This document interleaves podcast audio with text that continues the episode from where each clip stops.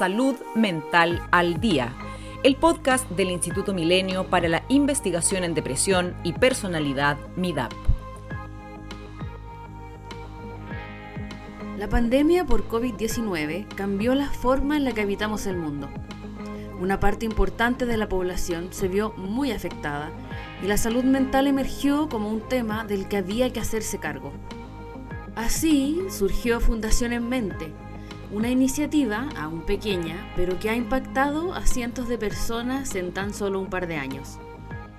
Esta fundación tiene el objetivo de incidir en el bienestar y salud mental de las personas por medio del desarrollo e implementación de intervenciones basadas en la evidencia científica. Hoy conversaremos con una de sus fundadoras, la investigadora joven de MIDAP, María José León. Ella es psicóloga, magíster en psicoterapia integrativa y doctora en psicoterapia. Bienvenida María José, ¿cómo estás? Hola, muchas gracias. Bien, acá estamos en Puerto Varas, una de las ciudades donde fundamos eh, la Fundación en Mente. Ah, buenísimo. Qué buen, qué buen lugar para tener esta conversación. María José, me gustaría comenzar preguntándote cómo surge la idea de generar esta fundación. Mira, te cuento. Efectivamente, la, Fundación en Mente surge desde acá en Puerto Varas. Em, yo vivía en Puerto Varas junto a Trini Andriani, em, que ambas también lo formamos. La Trini es comercial junto con Javier Morán, que él vive en Viña, y un día, em, en mayo, si no me equivoco, cuando ya la pandemia del año 2020, cuando la pandemia ya se había instalado en, Chile y, en nuestras mentes también, dentro como de la, de la comunidad de las vías que nosotros llevamos, con un entorno maravilloso, mucho menos impactados por la pandemia, eh, acá en Puerto Varas, con menos restricciones, dijimos, podemos hacer algo para poder ayudar un poco a, paliar eh, algunas de las necesidades que más fuertemente están surgiendo a partir de la pandemia, que era la salud mental. Bueno, sigue siendo. Pero, pero fue como una de las alarmas que se fueron prendiendo, producto que los servicios públicos que eh, se estaban colapsando, dado que tenían que atender pandemia, y también porque todos los estragos que fue haciendo eh, y todo el impacto que tuvo en, en, en nuestro bienestar. Entonces, surge así, que un día así como cualquiera, estábamos conversando con la Trini, que las dos vivíamos acá, y dijimos, hagamos algo. Eh, y nuestra expertise es salud mental, bueno, mi expertise y la de Javier. Eh, ambos hicimos el doctorado en, psicoterapia, que está en alianza también con MIDAP y la Universidad Católica y la Universidad de Chile. Y, dijimos, bueno, empecemos a hacer lo que sabemos hacer, que es atender personas. Eh, y en, base a eso, Javier estaba también dentro de esa conversación y, empezamos a contactar diferentes psicólogos, amigos, o que teníamos alguna relación con ellos, vínculos, y los fuimos invitando a hacer una red colaborativa de psicólogos que donaran horas de atención. Entonces llegamos a un grupo de al menos más de 40, fueron rotando en ciertos momentos, pero más de 40 psicólogos que donaron horas de atención. Y armamos un sistema de atención online gratuito eh, de 10 sesiones donde por medio de Instagram fuimos publicando, y medio, por medio de conocidos y mandando por WhatsApp, y inmediatamente fueron llegando muchas personas que necesitaban ser atendidos. Eh, y ahí entonces fuimos creciendo cada vez más y dando atención a, a varias personas, siempre pensando que, era una, como una, en ese caso, en ese momento no era una, no era una fundación, era una organización eh, particular, pero bien boutique, chiquititas, es decir, no podíamos llegar a, muchas personas. Eh, y fuimos cada vez atendiendo más personas, dando este, estas atenciones de 10 sesiones, empezando a evaluar pre-intervención, post-intervención, eh, y armando como un modelo, un sistema de atención basado en lo que nosotros veníamos haciendo, en nuestros propios proyectos de investigaciones anteriores, etc.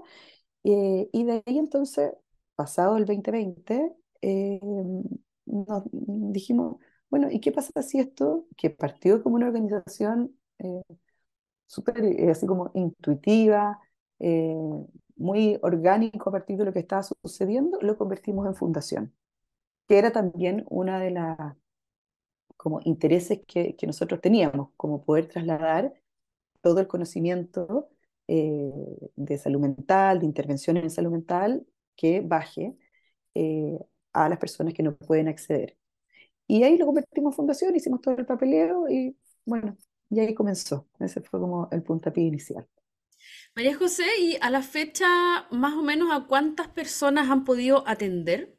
A la fecha, mira, esto comenzó eh, a, como a gran volumen, entre comillas. Entonces, eh, pudimos atender en un principio como a 120 personas en el primer año, que para dar psicoterapia es harto, en realidad, y para poder tener una atención psicoterapéutica o intervenciones clínicas breves de buena calidad, con supervisiones, con reuniones, es harto. Si se piensa, un psicólogo atendía a tres personas en, en promedio, algunos uno, otros tres, y, con diez sesiones cada persona. Entonces, alrededor de dos meses, dos meses y medio atendiendo a una persona. Y de ahí eh, fue sucediendo, en paralelo que nosotros lo fuimos convirtiendo en fundación, fue sucediendo que, dado que la pandemia continuó, muchas personas ya también estaban cansadas, empezaron a, se empezó a regularizar los trabajos, empezaron a pasar cosas que muchos voluntarios ya no pudieron continuar. Y entonces cambiamos el formato a un formato de, formar terapeutas jóvenes y esos terapeutas jóvenes eh, atendían. Entonces, este número inicial de 120 personas fue disminuyendo y hoy día llevaremos alrededor de, no tengo el número exacto hoy, pero estaremos como entre 185 personas estamos llegando eh, a atender. Eh, bajo a este otro modelo que armamos para que se pudiese mantener en el tiempo, para, porque al principio fue como, estábamos todos súper motivados por la pandemia y todas las personas querían ayudar y, obviamente, pero esa ayuda también cuando la vida de uno se, se te va también eh, estresando, dado todas las circunstancias laborales que hubo, etcétera, fue disminuyendo los voluntarios y pasamos a un modelo más orgánico que se pueda sostener en el tiempo. Y en eso hoy día estamos, pero eso también ha hecho que podemos llegar a, a menos gente atendiendo, pero por otro lado, formando a terapeutas jóvenes en un modelo de atención breve centrado en el vínculo y en la teoría del apego y la mentalización, y a partir de eso entonces damos atención eh, a bajo costo hoy a personas eh, que no puedan acceder particularmente. ¿Y este sistema sigue siendo de 10 semanas? Sí, Seguimos atendiendo en una atención breve, lo que le llamamos nosotros. Sin embargo, es breve, pero igual se puede hacer un proceso completo. Eh, no solamente intervención en crisis, que está pensado como entre tres, cuatro sesiones, sino que se puede hacer un proceso psicoterapéutico breve donde uno trate temas bien eh, puntuales, objetivos súper acotados, pero que se puede lograr un inicio y un cierre eh, si es que los problemas obviamente son acotados o las dificultades son acotadas. Claro. Y para quienes no están familiarizadas o familiarizados con el tema, esta idea de las 10 sesiones es algo que ya se ha, ido, se ha ido estudiando, que viene de su propia experiencia. ¿Cómo llegan a este formato? Mira, hay varias intervenciones eh, o varias investigaciones que van mostrando que las intervenciones breves funcionan.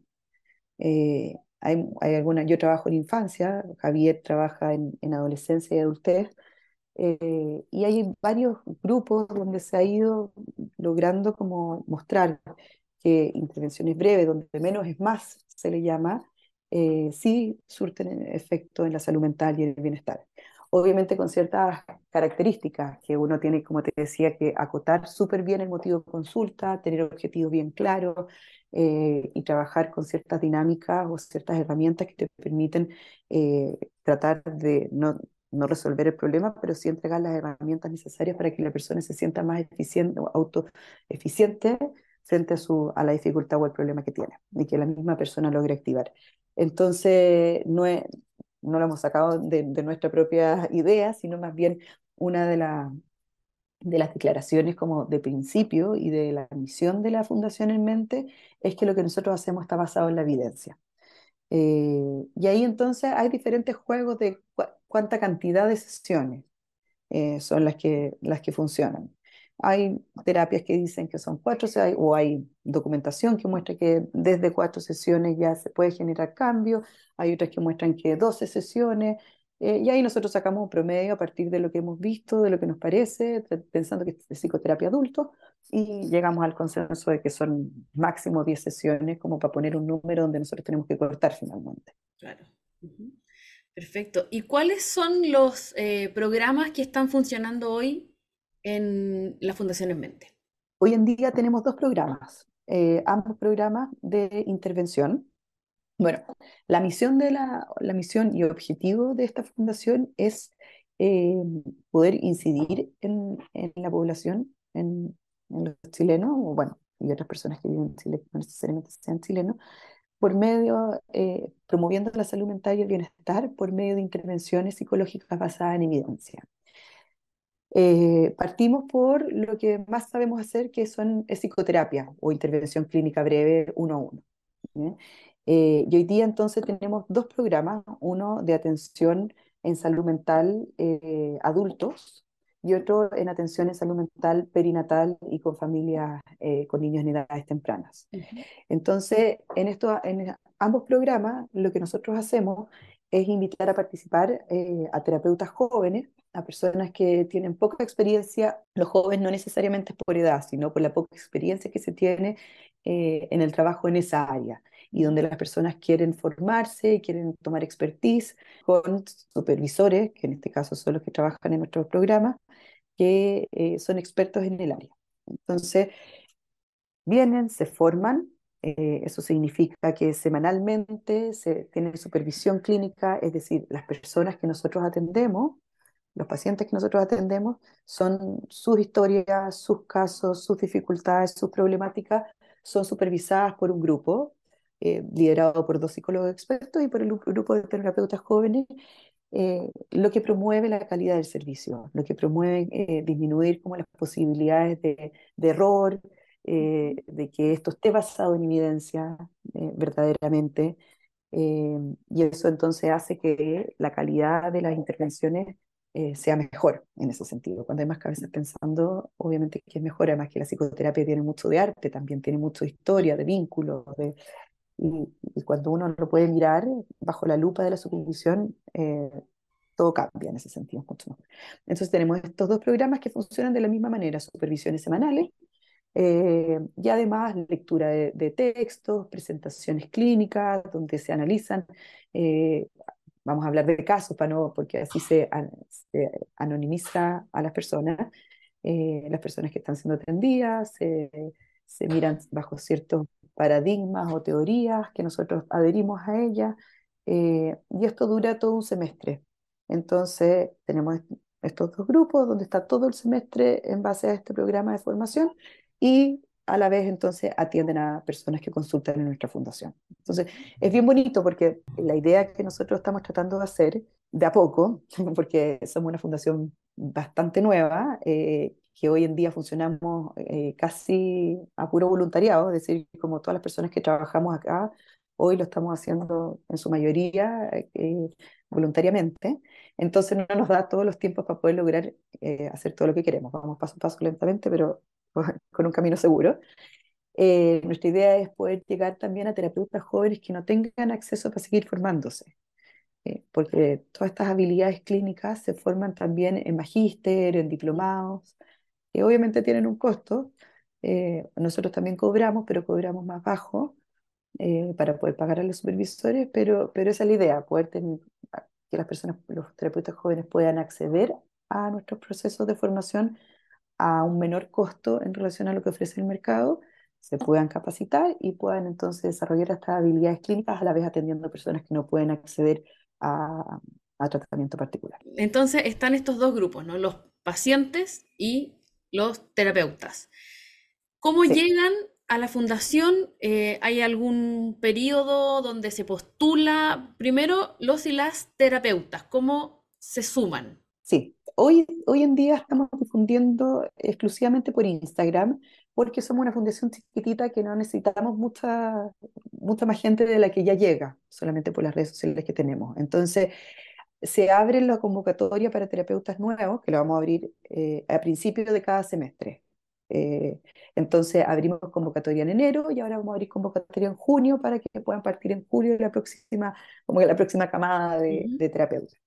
Eh, y fundamentalmente llegan porque van conociendo las redes sociales, a todas las personas que trabajamos en la fundación o que colaboran en ella, en la supervisión, trabajan también en la academia, en universidades, por lo tanto también tienen eh, formas de llegar directamente a los alumnos y por eso mismo, o a los egresados en este caso, y por ahí hacemos difusión y, nos llegan las personas que postulan, pasan por una selección, por una entrevista y quedan entonces en este programa de desarrollo de competencias clínicas.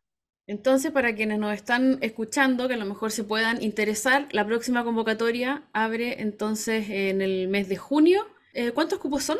Mira, hoy tenemos un grupo de supervisión en cada programa. Entonces, cuatro terapeutas eh, para cada grupo, que eso es lo que se puede dar para una reunión de supervisión, que sea buena, donde uno pueda dedicarse.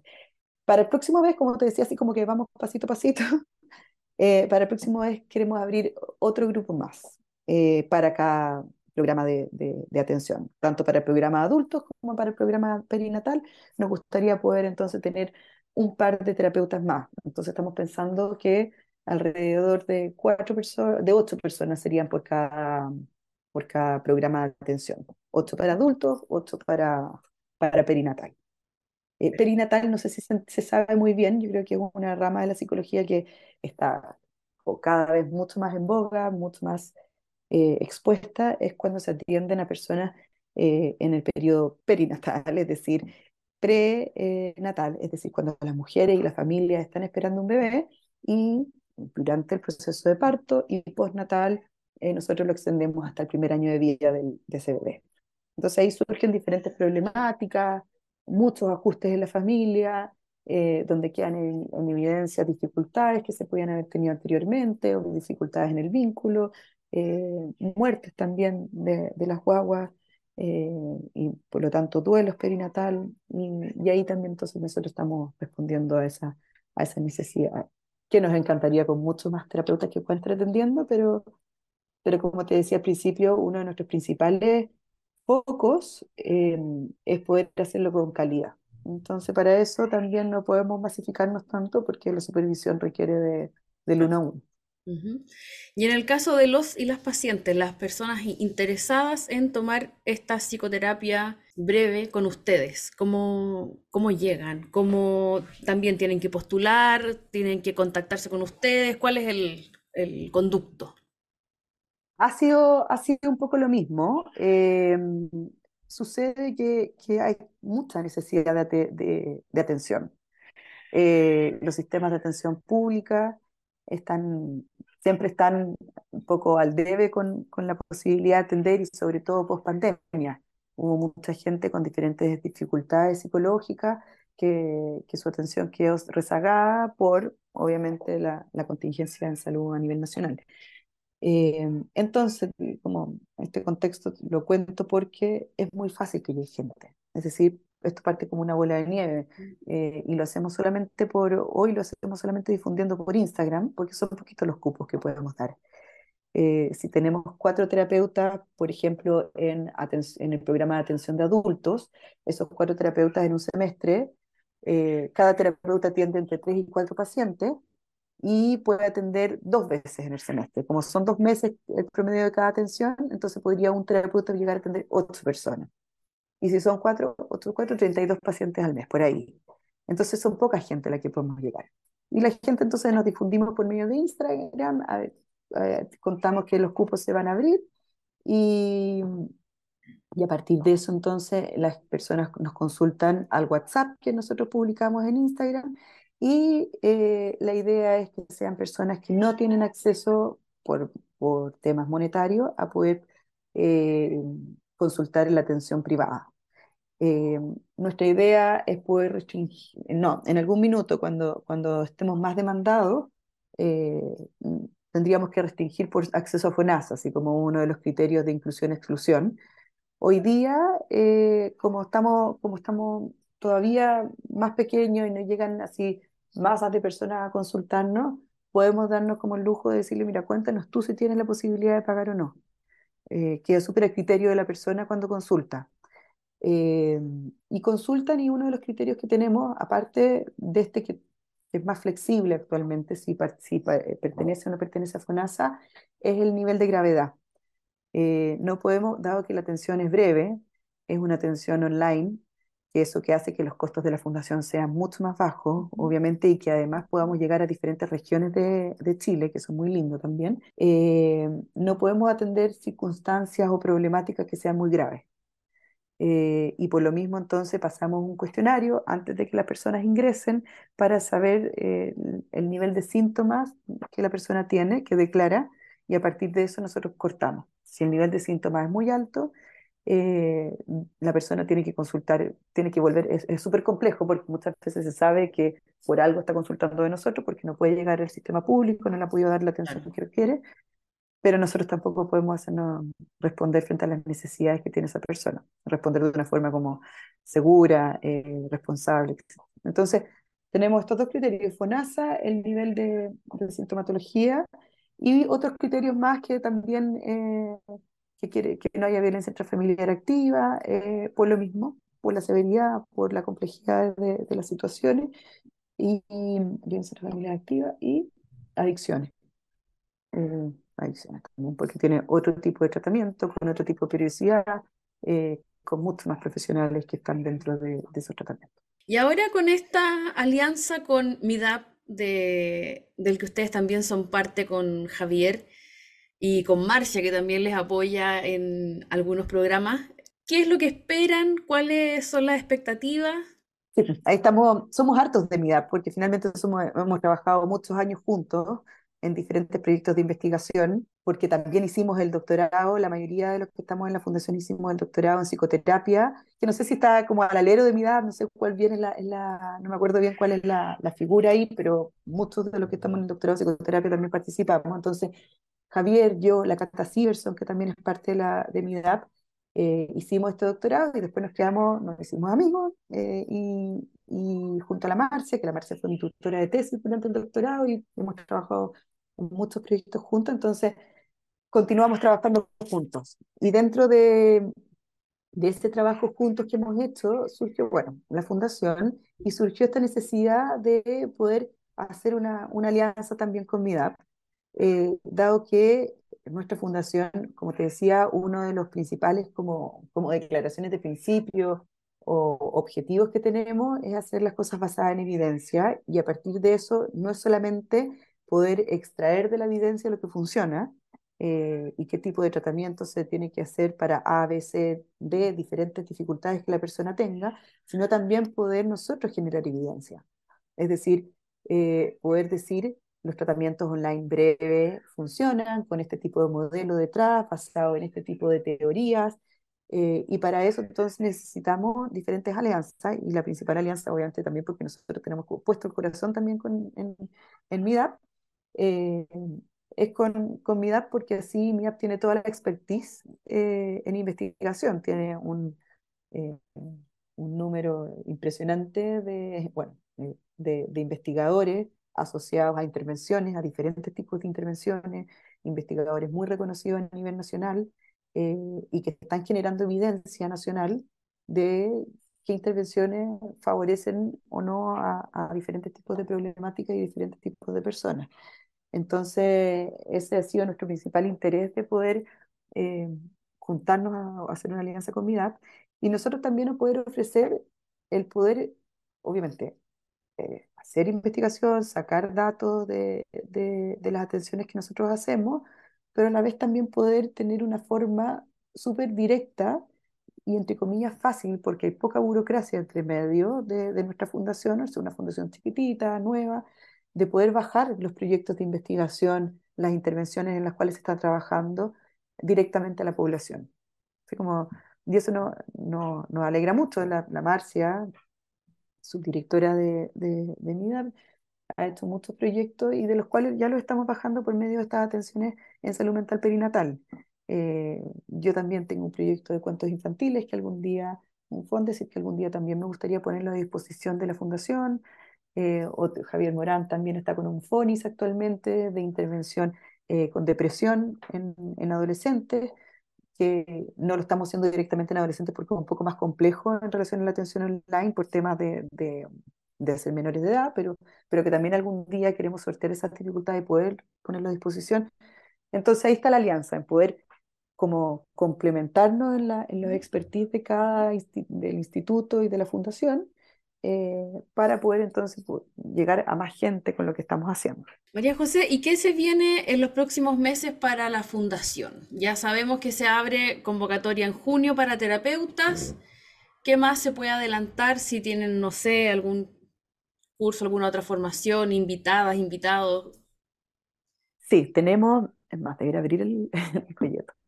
Tenemos, eh, bueno, se abre ahora en junio entonces los cupos para nuevos terapeutas. También tenemos un seminario donde viene Efraín Bleiber a la Universidad de Valparaíso también, donde nosotros lo estamos patrocinando junto a la Universidad de Valparaíso, y si no me equivoco, MIAP también, eh, de eh, intervención, tratamiento basado en la mentalización. Efraín vive en Estados Unidos, es un psiquiatra eh, con años de expertise, que está asociado también al Anna Freud Center, donde se han desarrollado todos estos programas de tratamiento basado en la mentalización.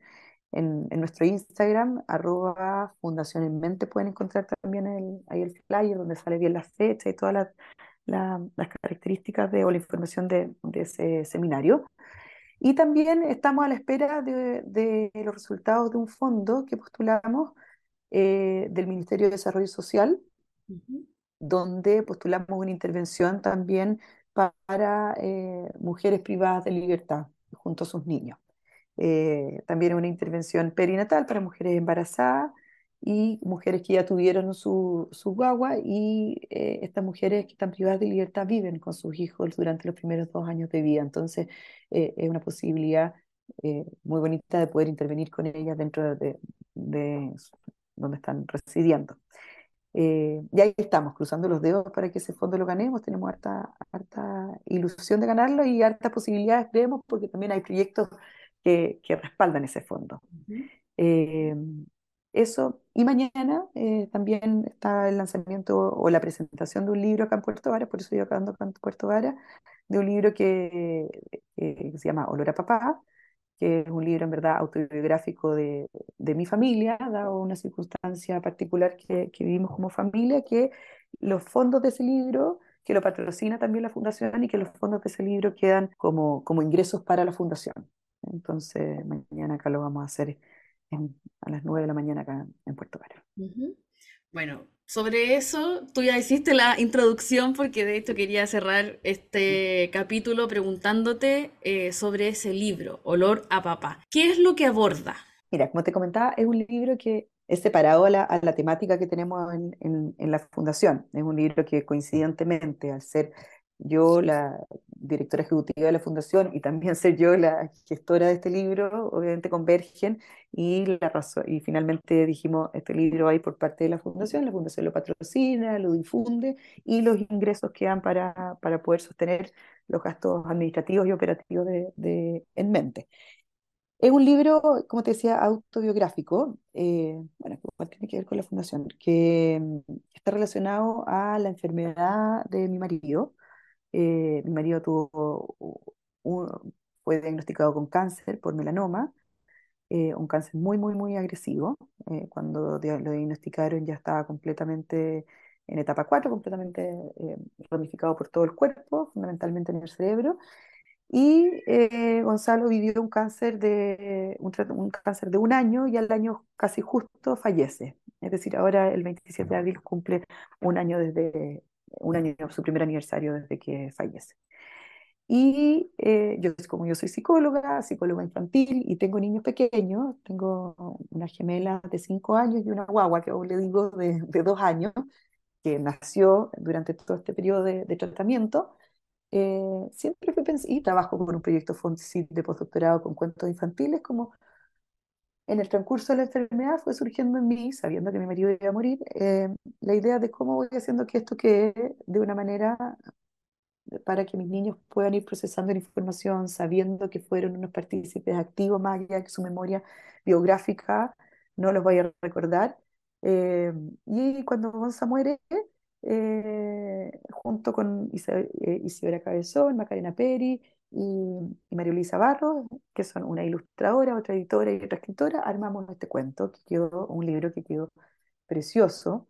Es un libro bien poco común porque trata sobre enfermedad. En general hay muchos libros de duelo. Este no es un libro de duelo, es un libro sobre enfermedad, que cuenta, es un, un libro álbum que cuenta por medio de unas ilustraciones preciosas, complementadas con poco texto, toda la historia de mi familia, de esta familia que vive todo el proceso de enfermedad de un cáncer muy agresivo eh, hasta que el papá muere.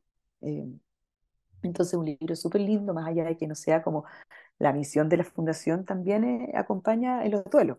Puede, mucha gente que, que, ha vivido duelo lo, lo, ha comprado para poder acompañar a su tanto a los niños como adultos. Es como es un libro que no tiene edad. Obviamente está pensado como formato cuento, pero, pero por sus contenidos eh, es también hecho para, para adultos. Mm.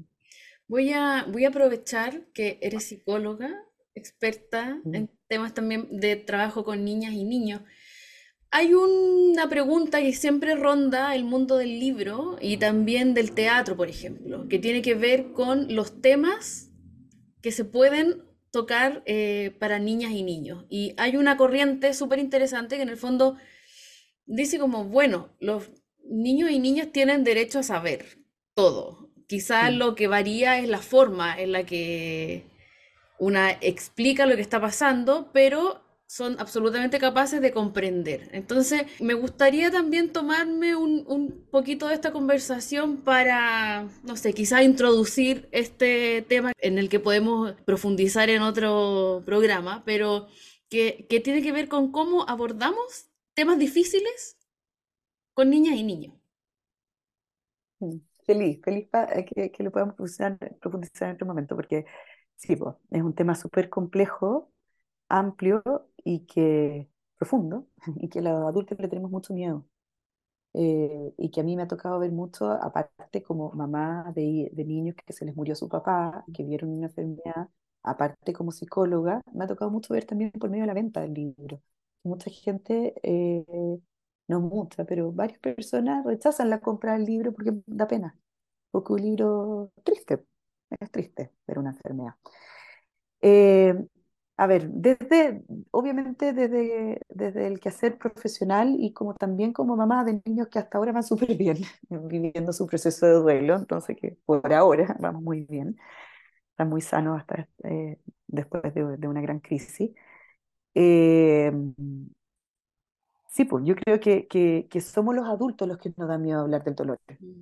El dolor es inherente a, a la especie humana, a la, a la, a la humanidad eh, y es necesario que nosotros podamos, que, nosotros podamos mostrarles adecuado a su etapa del desarrollo, a su edad, a sus capacidades, eh, que lo que ellos están sintiendo, que lo que ellos están viviendo es real. Porque ahí yo creo que hay, una, hay, hay una gran, un gran tema. Los niños lo sienten, lo viven, lo presencian, solamente que muchas veces no lo pueden poner en palabras, en palabras de adultos. Entonces, no es que los niños no se den cuenta del dolor, lo sienten, no sé si igual que los adultos, pero lo sienten, se dan cuenta que las cosas pasan. Y cuando nosotros se lo, les abrimos esa posibilidad de conversarlo, de, expresarlo, de eh, ilustrarlo, simbolizarlo, de, todas las posibilidades que hay, se, se, permite que ese dolor fluya y que ese dolor se manifieste y que ese dolor sea un dolor sano, o, o más o menos sano, si es que uno lo logra o no. Eh, y cuando uno eh, tapa ese dolor, lo mete bajo la alfombra, así como metiendo la suciedad, el, polvo de la casa para que no se vea, ese dolor sale de alguna forma y sale de alguna forma mucho menos eh, canalizado, mucho menos natural, tapado, con dificultades para expresarlo, porque no se dio el espacio. Y fundamentalmente no se da el espacio, yo creo, porque por ese temor de los adultos a que los niños sufran. Mm. Eh, y a mí me ha pasado mucho con mis hijos que la gente me dice, pero es que ¿por qué van a ver ese libro si van a sufrir más? Es que no van a sufrir más, y ya ven la foto de su papá todo el día, no van a volver a sufrir más. Eh, es decir, les va a ayudar mucho. Yo he visto también a los niños cómo les fascina leer el cuento, leen a otra persona. Entonces, hay un tema súper importante como con, con el dolor, con la muerte, con la enfermedad, eh, que también está bien cruzado por nuestra cultura, donde, sobre todo occidental, donde la medicina, pues qué bueno, eh, nos ha dado muchas posibilidades de, de, sobrevida. Entonces la medicina lo que más hace es evitar el dolor, y lo ha logrado muy bien, pero pese a eso el dolor sigue y la muerte sigue, mm. sigue habiendo, sigue existiendo, bueno, y, y, la pandemia también lo dejó en evidencia, que la gente, la gente muere, y los niños han tenido que aprender a, aprender a convivir con eso. Y eso duele, y eso trae ansiedades, eso trae temores, eso trae incertidumbres que, que finalmente son parte de las temáticas de la vida. Eh, en que yo creo que, que como adultos tenemos la responsabilidad de poder conversarlo con más naturalidad, porque así lo viven los niños, lo viven con mucha más naturalidad. Eh, entonces, eso, hay un debe total en relación a las enfermedades y a la muerte, sobre todo eh, de gente joven. Es mucho más fácil hablar de la muerte cuando una persona ya se, por, por ciclo vital, ya se acerca a esa etapa. Claro, cuando se muere la bisabuela, el bisabuelo, el abuelo. Sí, pues, sí, pues mucho más fácil. Pero cuando, supuestamente, como se dice, cuando la ley de la vida dice que la gente no debe morir, que eso es mentira, la ley de la vida no, no, es, no es que la gente no puede morir temprano, eh, es mucho más difícil, es mucho más, cuesta mucho más y es como injusto, y no justo, pues si la gente se muere nomás. Eh, entonces ahí hay un tema gigante que como ves me apasiona, obviamente porque también me toca el corazón completamente, eh, que tenemos pega para hacer, pues, tenemos mucha pega. y ahí como psicólogos podemos aportar desde una vereda de, de conocimiento, de expertise, para poder acompañar en esos temas a abrirlos, de a poquito abrirlos. Y bueno, la pandemia nos dejó la pelota dando bote. Sí, pues sí. María José, ¿dónde se encuentra el libro para quienes ya se entusiasmaron y lo quieren comprar? También lo encuentra por la página de la Fundación eh, y en el Instagram de la Fundación en la forma más directa. Nos escriben, nos dicen Todavía no estamos bien armados, así como tiendas de fundaciones ni nada, pero nos escriben y lo despachamos por medio de Correos de Chile, lo pagan por un link o por transferencia que tenemos y, ahí pueden acceder al libro. Ah, perfecto. Entonces es un libro impreso. Sí, impreso. Ah, perfecto. Y también está. No, un libro precioso. Que, también está. No, a ver, está para comprar online, para que te llegue a la casa, pero no ah, está todavía para, para leer como en PDF. Ya, perfecto. María José, muchísimas gracias por tu tiempo, por esta conversación, eh, por la generosidad también de abrir una experiencia personal para que se convierta también en algo eh, útil para las demás personas. Creo que eso tiene sin duda un gran valor. Así que, bueno, las dejamos y los dejamos invitados a que revisen las redes sociales de Fundación en Mente se enteren ahí de todas las actividades. Y nada, quedamos ahí comprometidas para otra conversación, María José, con este tema que es súper importante también que podamos abordarlo.